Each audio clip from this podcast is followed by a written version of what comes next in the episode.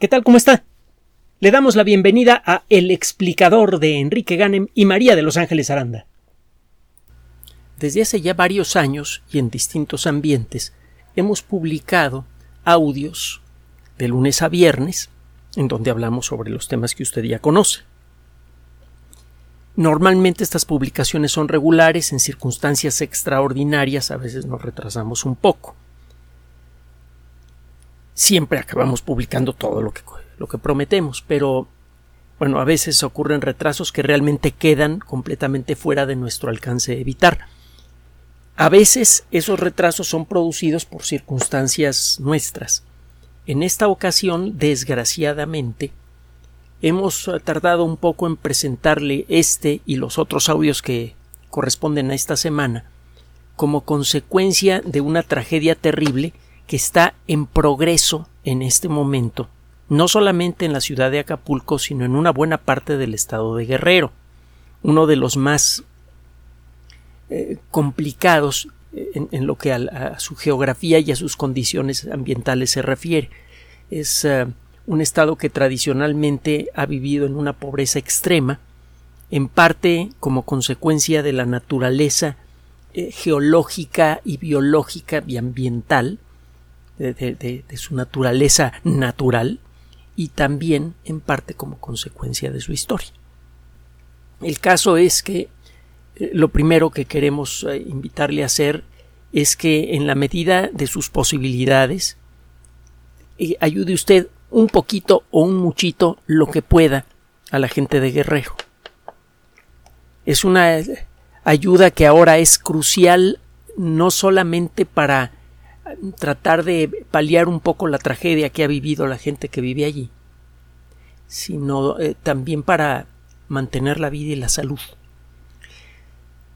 El impacto de un gran huracán en una ciudad moderna puede tener un efecto no muy diferente al impacto de un arma nuclear. Todos los servicios pueden quedar interrumpidos en muy poco tiempo. Uno piensa en los servicios básicos como la seguridad, la electricidad, el agua, la recolección de basura, la distribución de alimentos y medicinas, y eh, piensa que cada uno de esos servicios son en cierto modo independientes, y en realidad todos están entrelazados.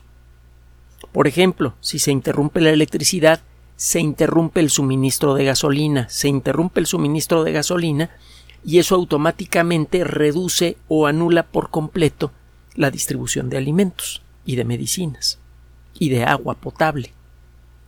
Porque el agua potable en la mayoría de las ciudades eh, requiere de, de bombas eléctricas para hacer llegar esa agua a su destino.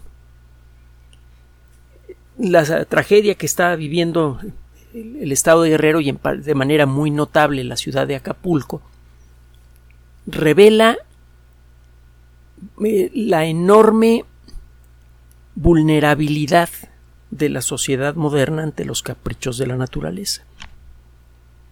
Basta con unas cuantas horas pocas de viento intenso para eliminar prácticamente todas las posibilidades de sobrevivir en una ciudad que normalmente es atendida por turistas de todas partes del mundo.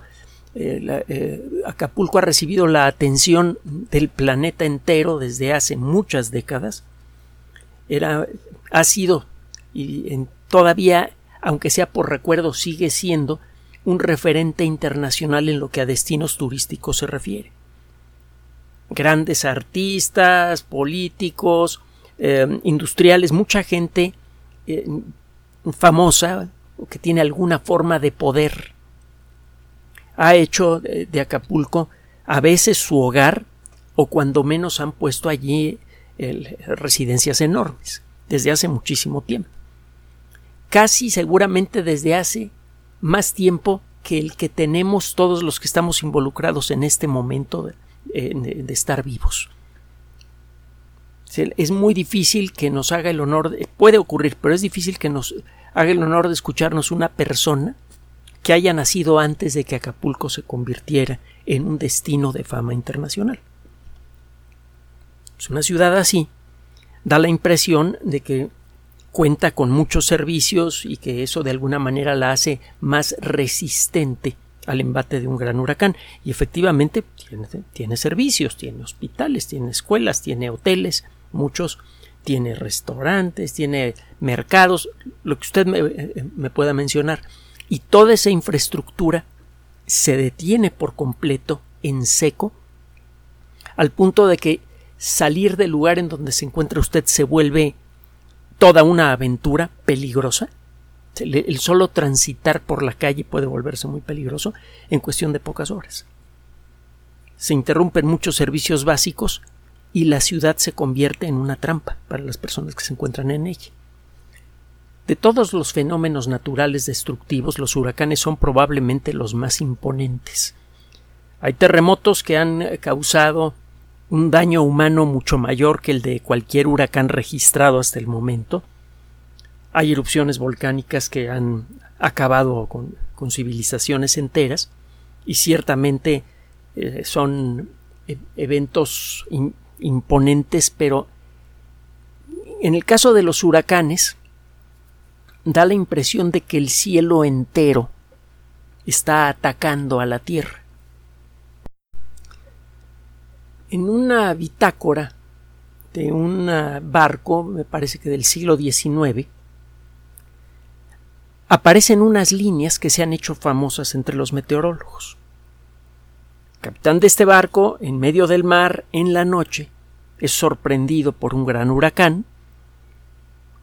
En aquella época eh, era la regla ser sorprendido por los huracanes, porque no existía ninguna de las herramientas modernas que tenemos en la actualidad trató de describir en la bitácora lo que estaba sucediendo. Y usted puede ver en la lectura de esa bitácora cómo va aumentando el terror en, la mente del capitán al punto de que empieza a perder la coherencia en lo que escribe. Al final, lo único que puede escribir en el momento más intenso de la tormenta es vientos infinitos. Es una buena descripción breve de lo que es un huracán. Hemos platicado en otras ocasiones cuáles son las circunstancias que permiten la formación de huracanes. Hemos recomendado además sitios electrónicos que permiten rastrear el trayecto de los huracanes, etc. Se lo volvemos a repetir. Tiene usted desde luego al Servicio Meteorológico Nacional y tiene usted desde luego al Centro Nacional de Huracanes de los Estados Unidos, al National Hurricane Center, en, este lugar usted puede ver el desarrollo de, las tormentas desde su inicio y puede seguirles el rastro. Por cierto, se está formando otra zona altamente inestable, eh, más o menos a la altura de Honduras, Guatemala. Si esa eh, zona inestable llega a formar un huracán, existe un 80%, en estimación de los expertos existe un 80% de probabilidad de que eso ocurra, pues va a ser muy difícil saber a dónde puede pegar, pero ciertamente México es un gran candidato, podría ser un huracán que le pegue de nuevo a nuestro país. Vamos a tener que hablar desde luego de los muchos aspectos diferentes, de, eh, de los muchos estudios diferentes que se han hecho a lo largo de la historia con respecto a los huracanes, lo haremos en otras ocasiones, el día de hoy, mm, lo primero es ofrecer algunos consejos prácticos adicionales a lo que mucha gente ya conoce con respecto a lo que implica vivir en, las, en, un lugar que es atacado por un gran huracán. Uno de los problemas serios, en particular en las zonas ah, tropicales, es la velocidad con la que se descompone todo los alimentos, por ejemplo. Los huracanes generalmente producen cortes en la distribución del sistema de, la electricidad, de la energía eléctrica, que son muy duraderos, que pueden durar días, semanas y en algunos lugares hasta meses. En el caso de Acapulco es poco probable que se prolongue tanto el problema. Hay que reconstruir mucha infraestructura, volver a levantar postes, poner cables, poner transformadores, asegurarse que las instalaciones mm, eh, van a entregar electricidad en forma segura. Hay mucha agua, muchos objetos que podrían caer encima de los cables. Eso podría dejar cables vivos cerca de, de uh, lugares de tránsito y eso podría producir desgracias. Entonces hay que eliminar todas estas, todos estos peligros y eso toma tiempo porque la cantidad de, de áreas dañadas es muy grande. Pero las noticias eh, disponibles indican que una brigada muy grande de personas, de, expertos de la Comisión Federal de Electricidad están trabajando ya eh, en, reparar lo más pronto posible la infraestructura eléctrica, así que es, no se antoja muy posible que este, este daño vaya a durar mucho tiempo, pero en cualquier caso, la comida que se conserva en refrigeradores generalmente puede mantenerse bien, la que está en, en un congelador mientras no lo abra usted y mientras el congelador esté en buen estado, esté bien sellado, probablemente podría durarle un día, un día y medio, dependiendo de la temperatura ambiental. Uno de los primeros problemas que hay con los huracanes es el corte de electricidad que produce en cascada la interrupción de muchos otros servicios, entre ellos la distribución de alimento. El alimento enlatado, desde luego, es ideal, por ejemplo, atún, por ejemplo, sardinas. El problema es que la cantidad de atún y de, sardinas enlatados que hay en una ciudad en un momento dado es siempre muy inferior al tamaño de la población. Así que todo el atún y las sardinas enlatadas que hay en este momento en Acapulco no servirían con mucho para alimentar a la población. Entonces, de arranque, ese es un problema. La comida fresca dura un día, día y medio si está en el congelador. En el refrigerador el tiempo de conservación del alimento es menor. Es fácil caer en la tentación de comer algo aunque esté así ya medio, medio feo. Es un error.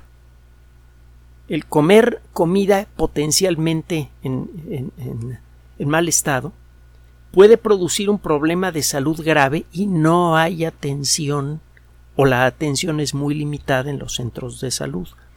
Además, generalmente este tipo de, de, de catástrofes eh, destruyen mucho material médico, destruyen muchos espacios destinados a otorgar servicios de salud y eh, además el material que queda siempre es insuficiente para atender a toda la población que lo necesita.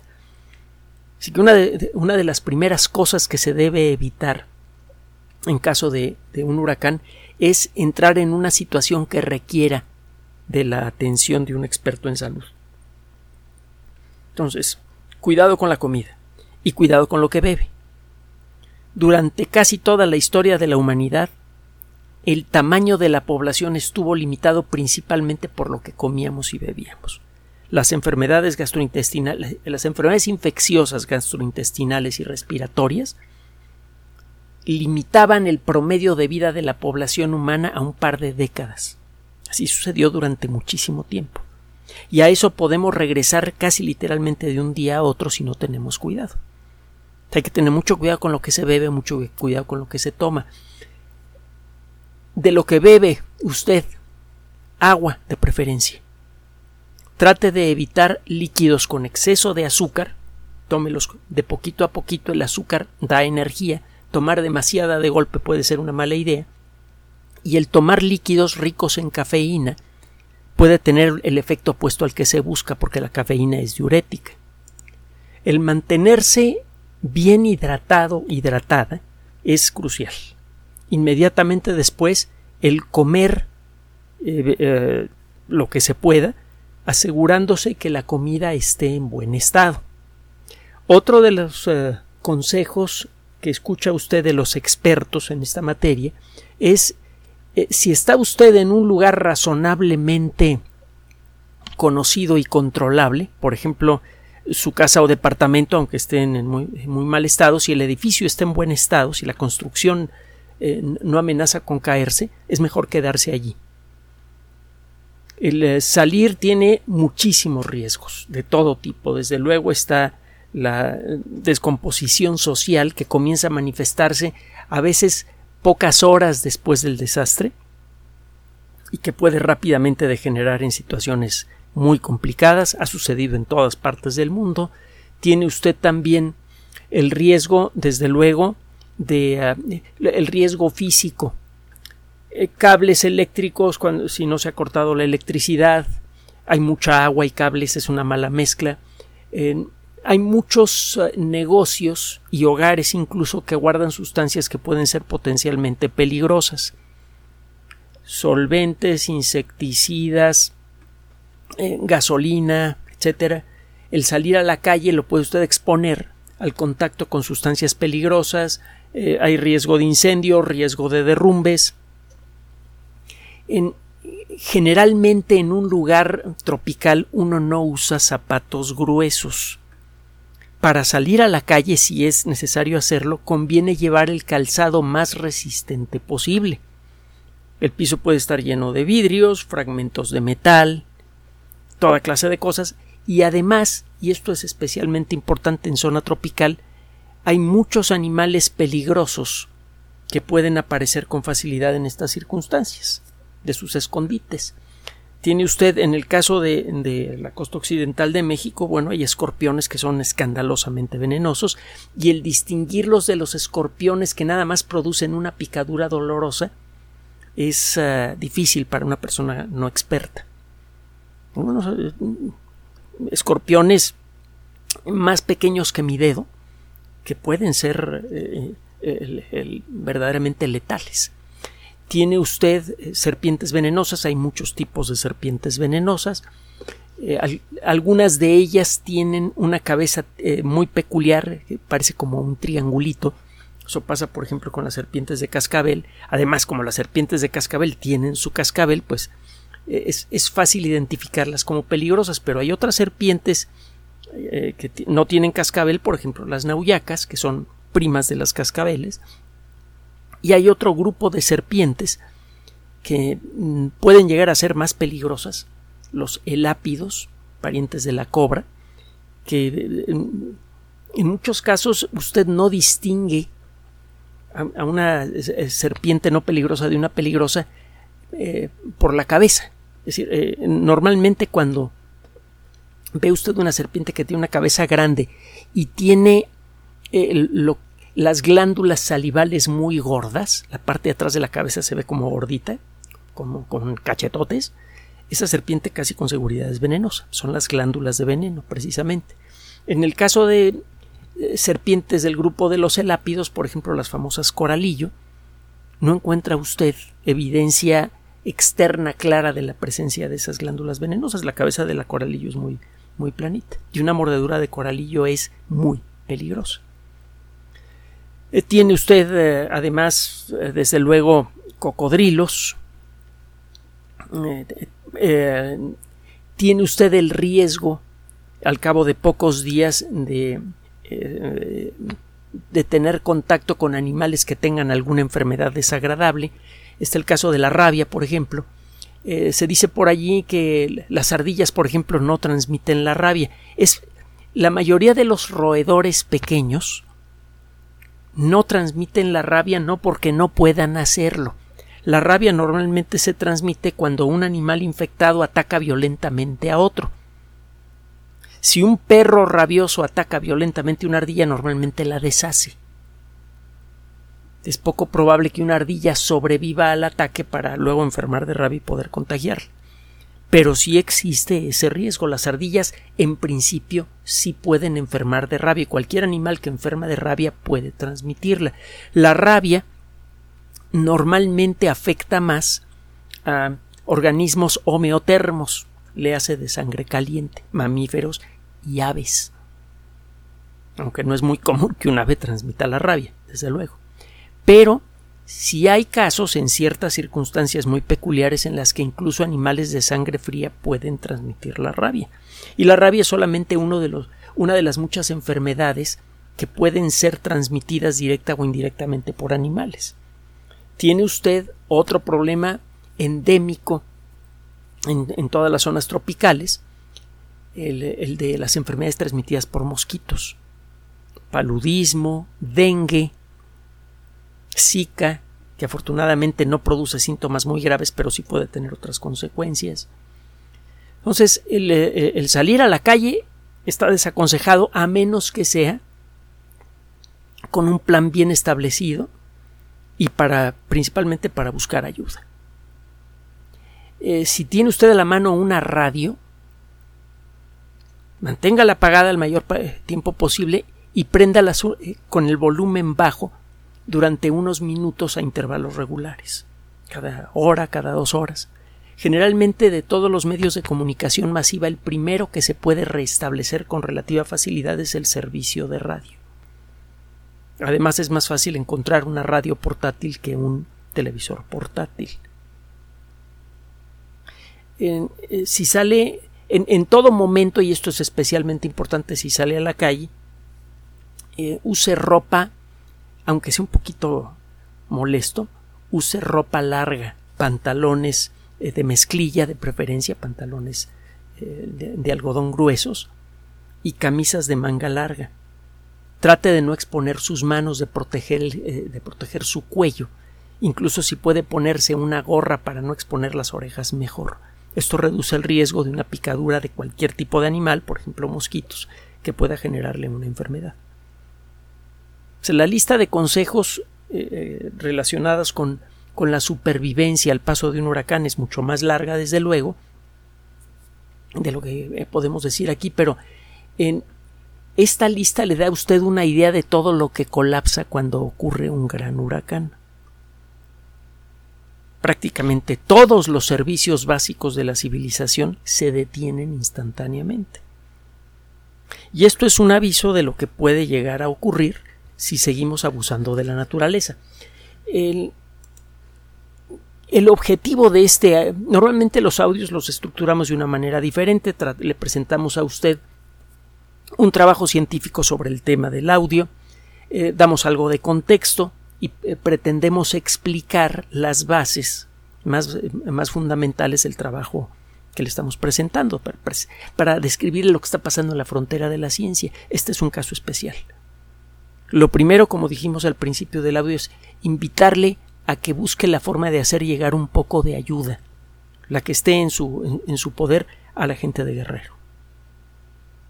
Busque los caminos oficiales. Con caminos oficiales no solamente me refiero a los del gobierno, a la Cruz Roja Internacional, hay, hay varias rutas establecidas por instituciones de asistencia de todo tipo, a través de las cuales puede usted hacer llegar su ayuda. Esto es lo primero. El segundo aspecto, el segundo objetivo de este, de este audio, es el de invitarle a usted, en la medida de lo posible, algo muy difícil dadas las circunstancias, a poner un poco de distancia emocional, sin dejar de mantener su atención, pero a poner un poco de distancia emocional sobre lo sucedido y tratar de pensar con calma. En la actualidad, el clima político de México, que es muy complicado desde hace muchos años, pues obviamente se complica aún más como consecuencia de esta situación. Eh, sea por desesperación, sea eh, por un enojo muy, muy entendible y muy justificado, o porque alguien está tratando de explotar la situación en su favor. El caso es que en este momento se lanzan muchas acusaciones con respecto a que no se, se, hizo ninguna advertencia a tiempo de la llegada del huracán y que eso causó el desastre. Mire, sobre este punto en particular. primero que nada, existen algunos medios que podemos utilizar, y más ahora, en la era del Internet, para estar informados hasta donde sea posible y con objetividad de la llegada de un posible huracán. Tiene usted, le mencionaba hace un rato, el Servicio Meteorológico Nacional, la página funciona bastante bien, y tiene usted también el Centro Nacional de Huracanes de los Estados Unidos, el National Hurricane Center. Con esos dos elementos usted puede mantenerse al tanto sobre la existencia de huracanes y el camino que llevan. Tiene, tiene tiempo que sabemos que el comportamiento de los huracanes es errático en muchos sentidos. Por ejemplo, predecir la trayectoria de un huracán es fundamentalmente imposible. Esto tiene que ver con las fuerzas que empujan a un huracán. Hemos hablado en otras ocasiones de la famosa teoría del caos. Es el nombre informal de una disciplina matemática que estudia un tipo peculiar de ecuaciones que se llaman ecuaciones no lineales. ¿Qué es una ecuación no lineal? Bueno, pues primero vamos a ver qué es una ecuación lineal, que son las que todos conocemos. Tiene usted el famoso tiro parabólico. En la escuela, en la secundaria, a lo mejor le pone el ejercicio de a ver si tienes un cañoncito eh, que, que está apuntado a 45 grados con respecto a la horizontal y le pones tantos kilos de pólvora y le pones una bala de tantos kilos de peso y se dan otros datos más, eh, trata de predecir la distancia a la que va a caer la bala si hay un pequeño error en, la, en, eh, la, medida del peso de la bala o de la potencia y cantidad de la pólvora, habrá un pequeño error en el punto de caída de la bala. Mientras más chico sea el error en estas medidas, más pequeño, más pequeña será la diferencia entre el punto teórico de caída de la bala y el lugar en donde realmente cae. Bueno, la granada en este caso. En una ecuación no lineal, a veces no siempre, un pequeño error en alguno de los datos iniciales produce un error enorme en el resultado. Hay muchos fenómenos naturales que son así. La teoría del caos comenzó a tomar fuerza en las últimas décadas del siglo pasado como consecuencia de los trabajos realizados en tres áreas de investigación diferentes. Una de ellas fue la geometría. Hemos hablado de Benoit se escribe Benoit, Benoit Mandelbrot, con B grande. Busca el término Mandelbrot, eh, Mandelbrot fractal en internet y va. verá quién fue Benoit Mandelbrot. Un geómetra muy, muy reconocido que trabajó muchos años en IBM, Centro de Investigación Teórica de IBM, en donde desarrolló muchos de los principios formales básicos para describir el, comportamiento de las ecuaciones no lineales. Cuando usted toma una ecuación, por ejemplo, la de una parábola, y hace una gráfica, pues le sale un dibujito que se llama parábola. Cuando toma usted una ecuación no lineal y hace una gráfica, obtiene un tipo peculiar de dibujito que se llama fractal. Los fractales son las gráficas de las ecuaciones de la teoría del caos. Eh, eh, esto hay que tomarlo con un poquito de cuidado, otro día nos metemos en el rollo. El caso es que la teoría del caos explora fenómenos naturales cuya naturaleza es fundamentalmente impredecible al detalle. Y esta teoría del caos nace gracias al trabajo de un geómetra, Benoit Mandel, bueno, de geómetras, pero principalmente Benoit Mandelbrot, de biólogos que estudian, por ejemplo, el comportamiento de las poblaciones. Tiene usted una X cantidad de depredadores, una X cantidad de presas en un ecosistema, sabe con qué ritmo se reproducen ambos, sabe cuál es el tiempo de vida promedio, sabe con qué ritmo los depredadores atacan a las presas. Usted refleja eso en una ecuación y si trata usted de predecir el comportamiento de la población se va de espaldas, porque esa ecuación es no lineal. Entonces, aunque la ecuación describe perfectamente al fenómeno, no puede predecir su comportamiento la tercera área de investigación que sirvió para eh, eh, descubrir la existencia de estos fenómenos naturales con comportamiento no lineal fue la meteorología. Y uno de los fenómenos meteorológicos eh, que muestran un comportamiento especialmente rebelde a las predicciones es la trayectoria de los huracanes. Es por esto que continuamente la gente que trabaja asociada con la eh, con el Centro Nacional de Huracanes, por ejemplo, los pilotos y tripulantes de los aviones que, que cazan tormentas, tienen que meterse adentro de los huracanes. Es una experiencia bastante horripilante. Eh, vea usted los, los videos que hay en YouTube. Ponga YouTube eh, Hurricane Plane, por ejemplo, eh, hay que ponerlo en inglés porque pues casi todos en inglés, y ya verá lo que los videos de lo que implica estar adentro de un avión que se mete a un huracán. A veces el avión puede perder 200 o 300 metros de altura de golpe, se desploma 200 o 300 metros antes de volverse a recuperar. La experiencia en medio de la noche rodeado por relámpagos debe ser algo verdaderamente horripilante. Bueno, estas personas tienen que hacerlo varias veces a lo largo de la vida de un huracán para poder medir con detalle lo que está sucediendo en las paredes internas del huracán y en el ojo del huracán. Y eso da una idea estimada de, de si el huracán se va a mantener en la trayectoria que lleva o va a experimentar un cambio importante. Incluso metiéndose adentro de los huracanes y tomando datos en su interior, es imposible predecir su comportamiento exacto. Entonces, aunque el huracán Otis apareció varios días antes y empezó a dirigirse hacia la costa de Guerrero, bueno, hacia la costa occidental de México, el predecir que iba a pegar de lleno en Acapulco era imposible. Si hay alguna responsabilidad por una falla de atención a la información eh, disponible sobre Otis, eh, eh, esta debería recaer en el colectivo, no necesariamente en las autoridades. Las autoridades no hicieron más que avisar de la existencia del huracán y lo hicieron por las vías apropiadas, entre ellas el Servicio Meteorológico Nacional. Más bien deberíamos aquí en México desarrollar la conciencia de que vivimos en un país excepcionalmente rico en toda clase de fenómenos naturales. Somos de los países más biodiversos del mundo, de los que tienen una mayor diversidad de ecosistemas diferentes, una riqueza geológica brutal, una riqueza arqueológica de las más grandes del mundo, etcétera, y también una riqueza de fenómenos violentos especialmente importante.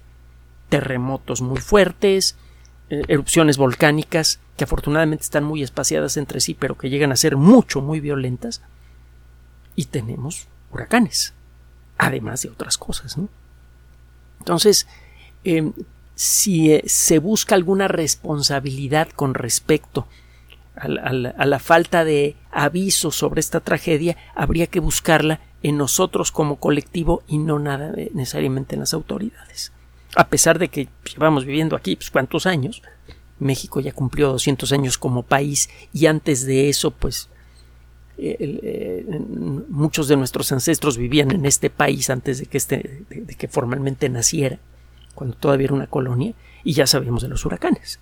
Aunque todavía en aquella época no los, ni los entendíamos ni podíamos seguirlos, pero bueno, eh, como que ya debería estar en el inconsciente colectivo el rollo de los huracanes y desde mediados del siglo XX, desde la segunda mitad del siglo XX, no hay pretexto para ser sorprendido por los huracanes en ninguna parte del mundo.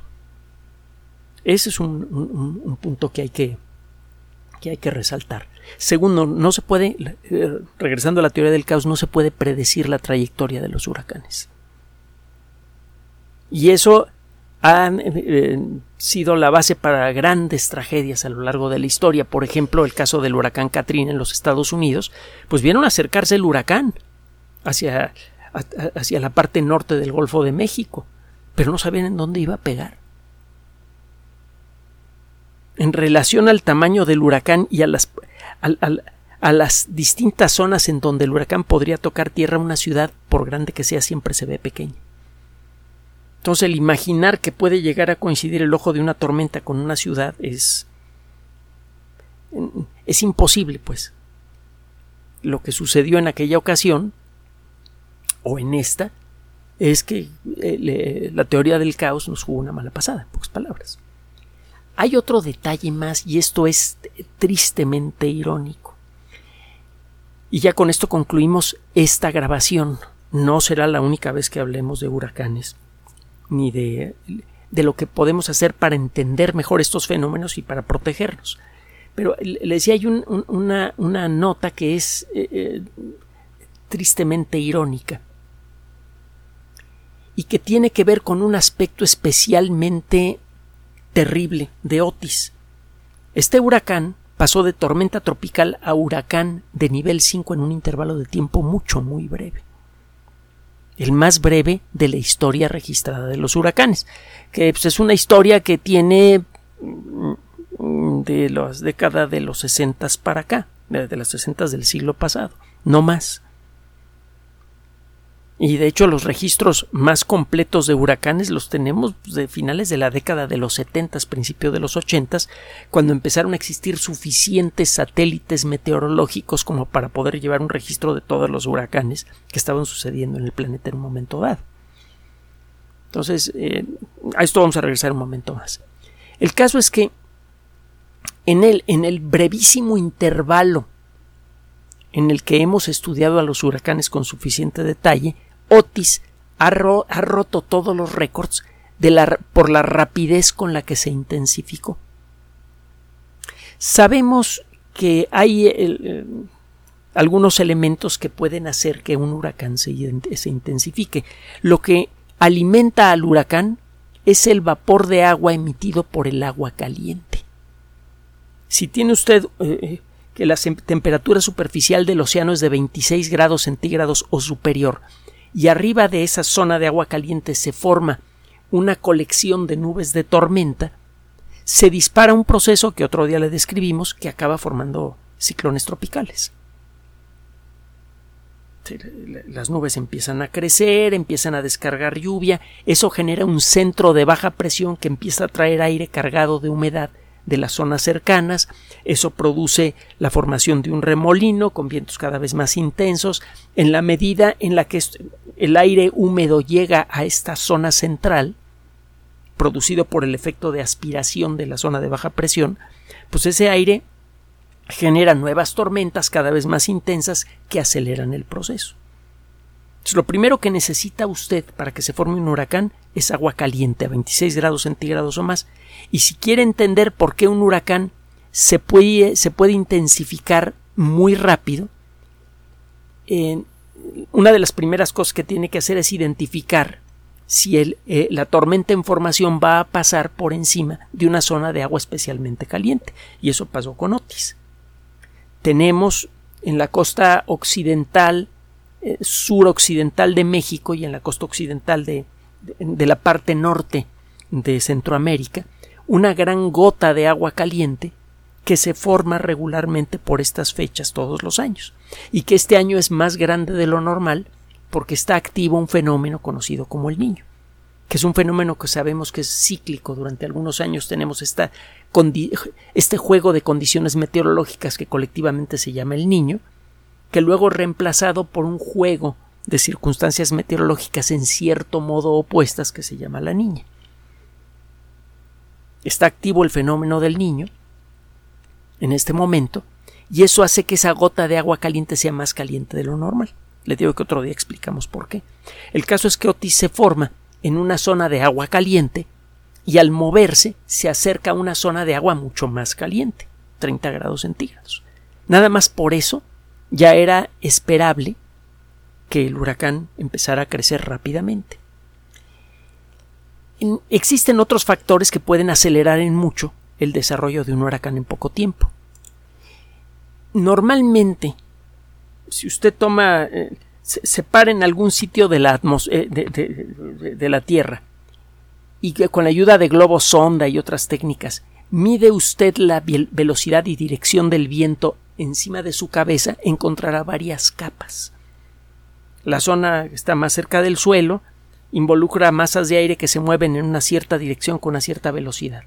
Luego una cierta altura, que puede estar algunos centenares de metros, puede usted toparse con una zona en donde el viento va en una dirección diferente y con una velocidad diferente también.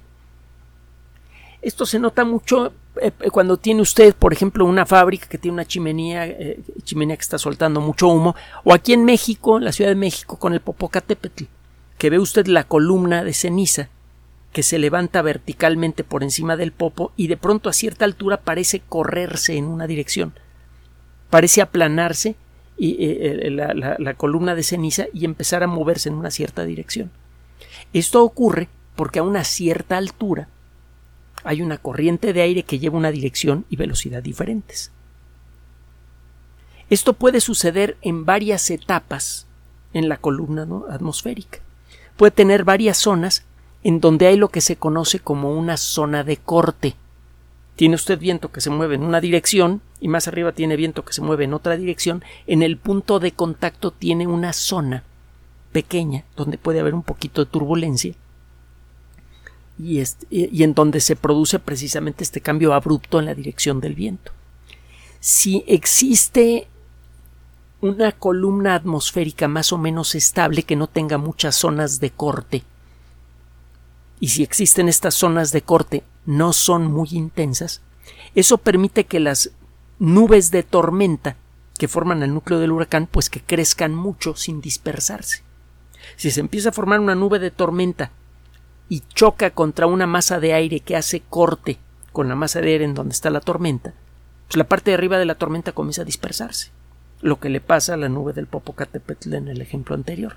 Si no tiene usted esta condición, la nube crece y crece y crece, gana altura sin dispersarse. Si tiene usted poca, también se le llama cizalladura a, este, a esta condición. ¿Por qué? Porque las cizallas sirven para, cortar cosas. Bueno, eh, si tiene usted esta condición de que la columna atmosférica completa en donde, se, en donde está el núcleo del huracán no tiene estas, ah, eh, estas zonas en donde hay cambios abruptos en la dirección del viento, la burbuja de aire caliente cargada con humedad que forma estas nubes puede crecer mucho en altura. Eso aumenta en mucho el efecto de reducción de la presión en el centro del huracán y eso afecta, eso aumenta mucho también el efecto de succión de aire cargado con humedad que produce el huracán. Es lo que mantiene funcionando al huracán. Un centro de baja presión que está continuamente succionando aire cargado con humedad, que cuando llega a esta zona de baja presión comienza a subir este aire generalmente viene pegado a la superficie del mar, alimentándose con el aire caliente y húmedo de la superficie del mar. El aire comienza a subir, comienza a condensarse la humedad, se forman grandes nubes de tormenta y estas nubes de tormenta aumentan el efecto de succión, reducen aún más la presión. Entonces, si tiene usted que en la columna atmosférica no hay cizalladura, estas nubes pueden crecer mucho y pueden acelerar el, efecto de succión y mientras más intenso, mientras menor sea la presión en el centro de un huracán, mayor será su intensidad. Porque el efecto de succión, que es el que hace que se formen estos vientos muy intensos en, en, las paredes del ojo del huracán, será mayor. Es una muy buena medida de, la intensidad de un huracán, es medir la presión atmosférica en el centro mientras más baja sea la presión atmosférica en el centro del huracán, más intenso es el huracán. Eh, acaba de aparecer un trabajo publicado en el Monthly Weather Review, la eh, revista mensual del clima. Sería una traducción tosca al español.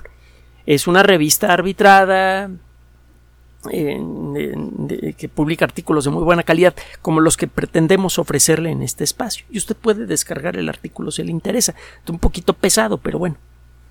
Eh, dos investigadores del Centro Nacional para Investigación Atmosférica de los Estados Unidos, que es una organización bien conocida en el mundo de la meteorología, sus siglas son NCAR, acaban de utilizar técnicas avanzadas de computación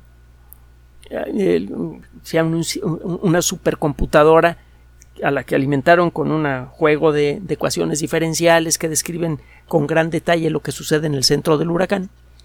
Le echaron a andar y con esto los autores pudieron explicar por qué a veces los huracanes parecen intensificarse, incluso cuando no existen algunas de las condiciones que le mencioné antes, temperatura especialmente elevada del agua y la, falta de cizalladura en la atmósfera. Los autores son Rosimar Ríos Berrios y George Bryan. Digo, no es que importe mucho mencionarlos porque usted puede descargar el artículo, ya le dijimos en dónde encontrarlo. Muchos de los huracanes más terribles a lo largo de la historia, incluyendo Otis, han tenido la misma característica. Muchos de los que han producido más daño son los que se... cuando un huracán se intensifica muy rápido, tiene más chance de llegar a tierra con mucha fuerza y causar muchísimo daño. Bueno, estos investigadores identificaron en otro aspecto que puede hacer que los huracanes eh, ganen intensidad en un tiempo muy corto. Si tiene usted una serie de tormentas grandes que se encuentran lejos del, del ojo del huracán, estas tormentas, por el solo hecho de existir, si son especialmente intensas, en las orillas del huracán, pueden reconfigurar el patrón de los vientos que van hacia el núcleo del huracán. Y esta reconfiguración puede hacer, y de hecho sucede con más frecuencia de lo que se creía, que el huracán se intensifique mucho más rápidamente que lo que indicaban los modelos.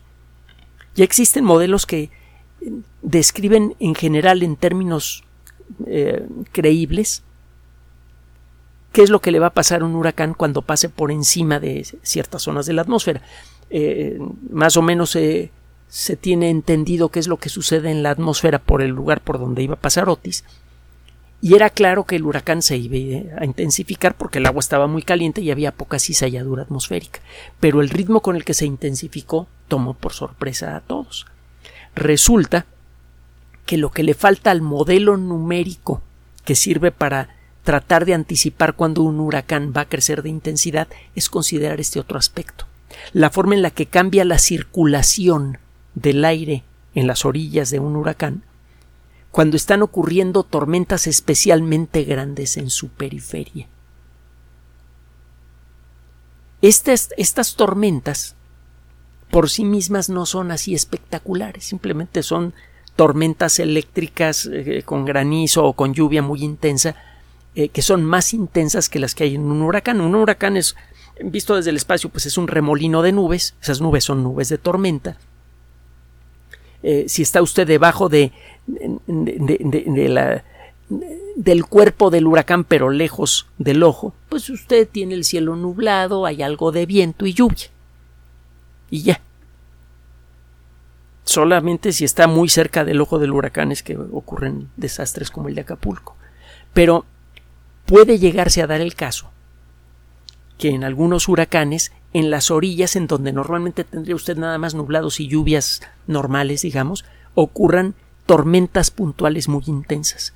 Si eso está ocurriendo en las orillas de un huracán en ciertas circunstancias que estos autores identificaron, eso puede producir un efecto de aceleración en la intensificación del huracán que se suma al efecto que ya conocemos. Las consecuencias son pues las que acabamos de ver. En resumen del resumen del resumen, lo sucedido con Otis no podía ser anticipado. El comportamiento extraordinario de esta tormenta es en buena medida consecuencia de un fenómeno natural cuya descripción fue publicada prácticamente cuando Otis estaba eh, entrando a tierra. Esto, desde luego, invita a un montón de otras reflexiones, por ejemplo, de lo mucho que desconocemos del funcionamiento de la naturaleza y de lo poco prevenidos que estamos como colectividad para enfrentar cualquier evento extraordinario. Y eso no solamente involucra a los huracanes. Hemos hablado con frecuencia sobre el tema del calentamiento global antropogénico y uno de los problemas más serios de esta idea es que nos está haciendo creer que la naturaleza tiene un comportamiento perfectamente estable y que las irregularidades que presenta son consecuencia de, nuestra, de nuestras acciones y que podemos por lo tanto controlar esos problemas comprando carritos eléctricos y eso es falso. Pero bueno, ese es tema de otro de, de otra historia, de otra grabación. Finalmente, acabamos de recibir una comunicación eh, de una persona que tiene un puesto de responsabilidad en, el eh, eh, estado de Guerrero nos señala varios, varios asuntos que merecen la atención, sobre todo si está usted en la zona o piensa viajar hacia allá.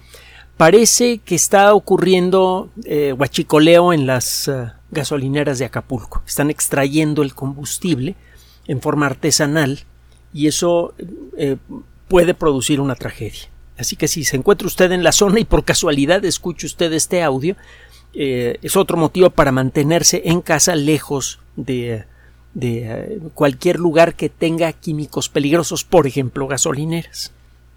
Eh, existe el riesgo de, una nueva tragedia producida por explosión e incendio del depósito de combustible de gasolineras como consecuencia de esta práctica.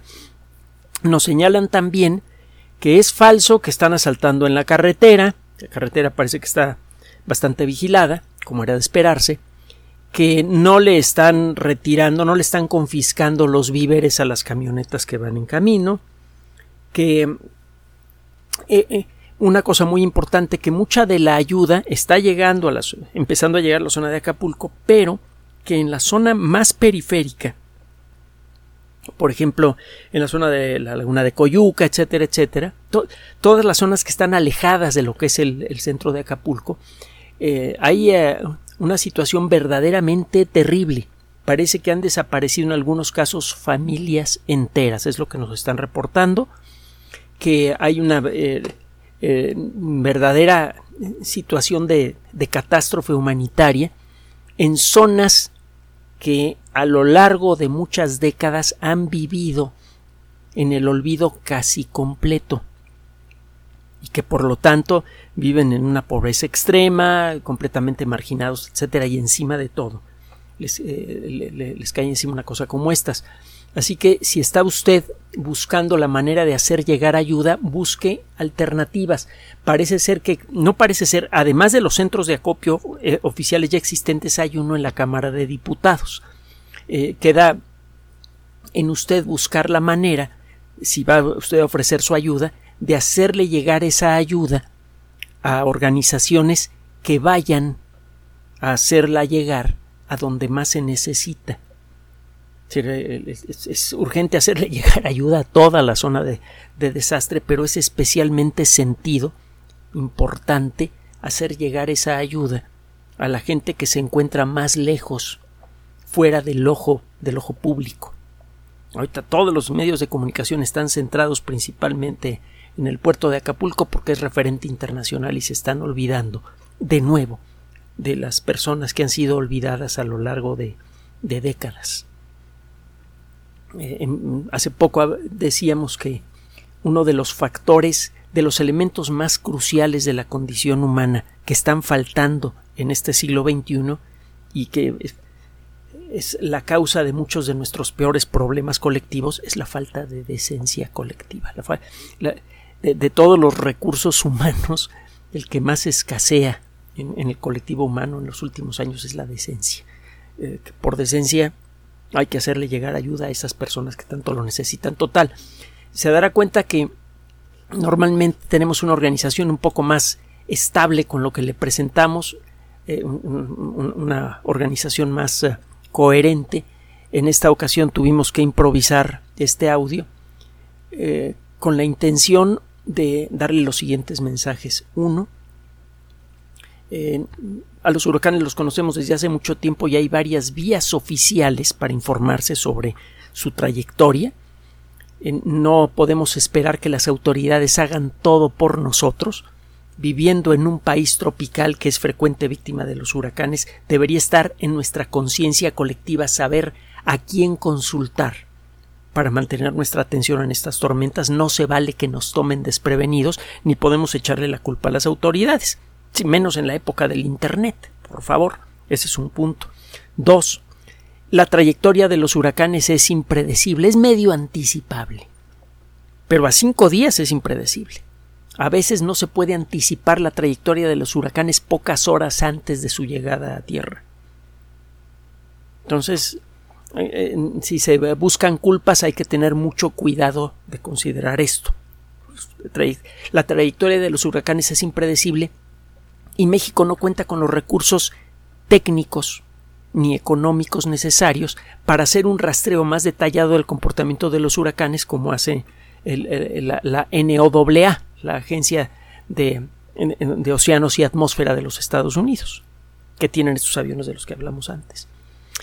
Otro aspecto importante, que es profundamente irónico, como mencionamos en su momento, es que la intensificación extraordinaria de los huracanes es producida en parte por un fenómeno cuya descripción salió publicada el mismo día en el que Otis llegó al puerto de Acapulco. Es decir, a partir de ahora ya sabemos qué buscar para anticipar la intensificación acelerada de un huracán. Antes de eso, la información que teníamos al respecto era incompleta y por lo tanto no podíamos anticipar que Otis se, fuera a convertir en, en un monstruo de ese tamaño. Por favor, ayude. Ese es el último mensaje de todos. Ayude en lo que pueda. Gracias. Gracias por su atención.